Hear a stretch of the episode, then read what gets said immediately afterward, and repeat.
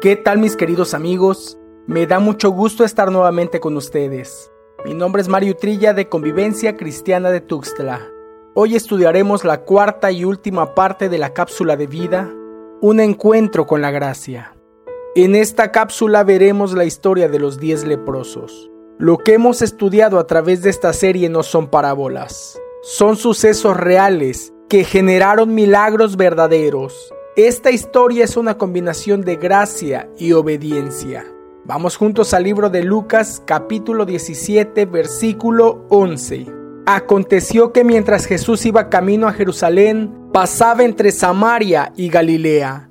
Para estas fechas el Sanedrín había planeado matar a Jesús. Esto lo puedes constatar en el Evangelio de Juan, capítulo 11, versículo 45 en adelante.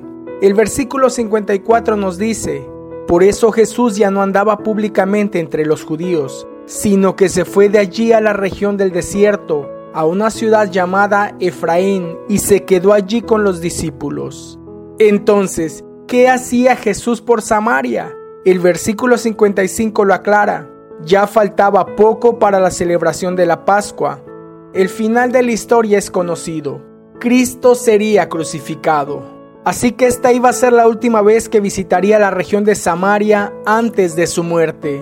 Ahora, Samaria se frontera con Galilea. Esta localidad fronteriza explica por qué se encontraban judíos y samaritanos entre los leprosos. En circunstancias normales, los judíos no tendrían nada que ver con los samaritanos. Pero estos leprosos se encuentran unidos por la miseria que comparten. Existía un odio entre ellos desde el Antiguo Testamento, producto de una mezcla racial provocada por el rey de Asiria.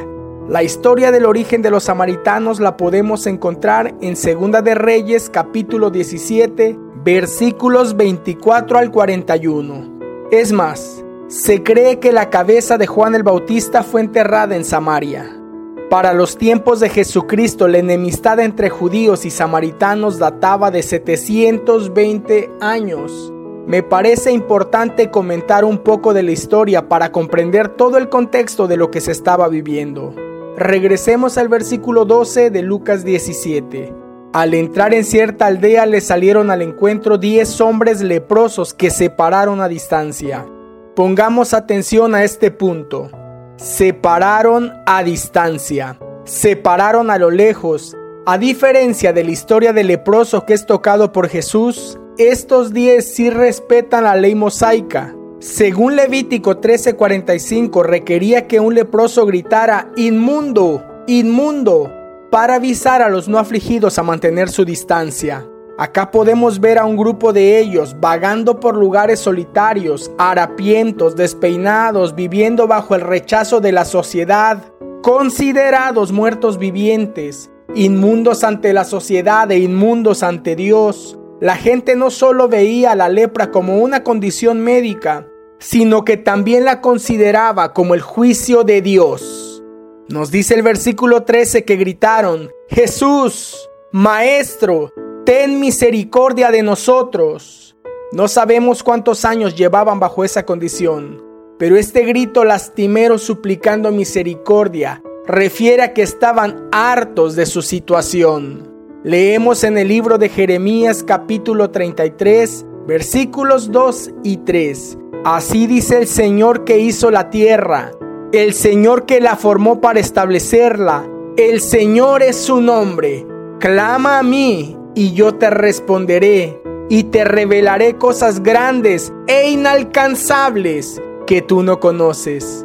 Puedo asegurar que el grito fue un clamor que rasgó el mismo cielo, un grito tan desgarrador que atrajo la atención del maestro. Jesús, maestro, ten misericordia de nosotros. Es que suplicar por la merced del santo solo nace cuando entendemos nuestra condición de enfermos, sucios y despreciables pecadores. Cuando el hartazgo llega a nuestra vida o quizá cuando entendemos que ya hemos tocado fondo. Es importante observar que hasta este momento los diez leprosos se encuentran unidos por la desgracia. Lamentablemente pronto se dispersarán tras la sanidad. El final de esta crisis también pone fin a la comunidad que disfrutaban como leprosos. Acá hay un punto importante. la separación que hacemos cuando nos sentimos sanos. ¿Será porque un pequeño logro hace volvernos arrogantes? Mi querido amigo, cuando Jesús te sane, cuando te limpie, cuando te salve, no te olvides de dónde saliste y no desprecies a quienes tú consideras leprosos. Eso es lo que hace la religión. Separar.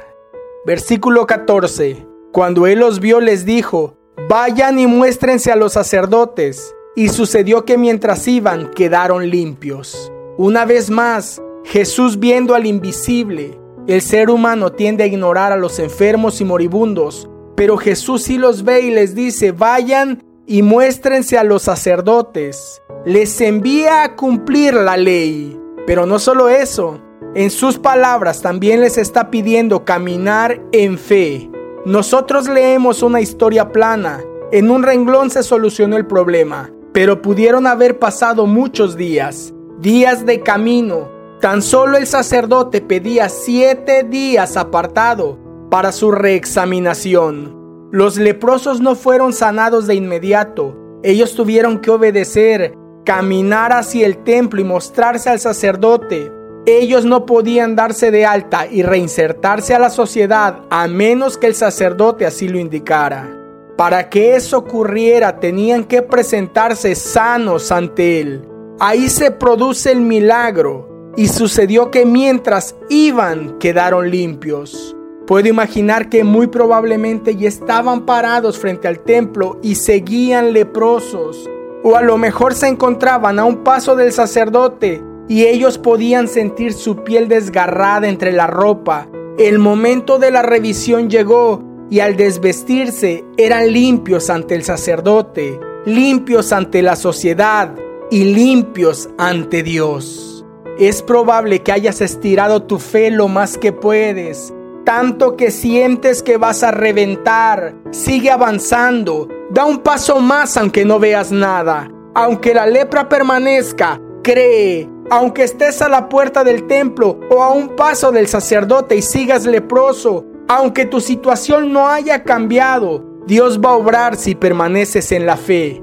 Y sucedió que mientras iban, quedaron limpios. Lo triste de la historia sucede después de la sanidad. Leamos juntos del versículo 15 en adelante. Entonces uno de ellos, al ver que había sido sanado, se volvió glorificando a Dios en alta voz, cayó sobre su rostro a los pies de Jesús y le dio gracias. Y este era samaritano. Jesús le preguntó, ¿no fueron diez los que quedaron limpios? ¿Y los otros nueve dónde están? ¿No hubo ninguno que regresara a dar gloria a Dios excepto este extranjero? Entonces le dijo, levántate y vete, tu fe te ha salvado. Admiramos a este hombre por tomarse el tiempo de agradecer su sanidad. Jesús sanó a diez y solo uno regresó. Solo en el históricamente odiado archienemigo del judío existió gratitud. Dice la Biblia que cayó sobre su rostro a los pies de Jesús y le dio gracias, y este era samaritano. Ahora, la sanidad tiene que ver con la restauración de su salud corporal. Los diez leprosos habían sido restaurados, podían volver a casa, estaban listos para convivir en sociedad, volverían al trabajo, abrazarían a sus hijos. ¿Qué más podían pedir para ser agradecidos? ¿Por qué solo uno regresó? ¿Por qué la ingratitud? Jesús mismo pregunta, ¿no fueron diez los que quedaron limpios? ¿Y los otros nueve, dónde están? No hubo ninguno que regresara a dar gloria a Dios excepto este extranjero. ¿Cuántas veces nos hemos comportado de la misma manera? Una vez que obtenemos el milagro, Jesús no vuelve a saber de nosotros. ¡Cuánta crueldad! Termino con esto. Entonces le dijo, levántate y vete, tu fe te ha salvado. Todos los leprosos fueron sanados. Todos podían alabar en el templo ese día, pero solo uno de ellos alabará en el reino de los cielos por toda la eternidad. Repito, la sanidad tiene que ver con la restauración de la salud corporal. La salvación incluye la restauración del espíritu y eso repercute en la eternidad. No te conformes tan solo con sanar tu matrimonio, tu salud, tu economía, tu moral. Preocúpate por salvar tu vida por la eternidad. Anhelo que esta cápsula de vida te sea de gran bendición. Soy tu amigo Mario Trilla. Te envío el más grande de los abrazos.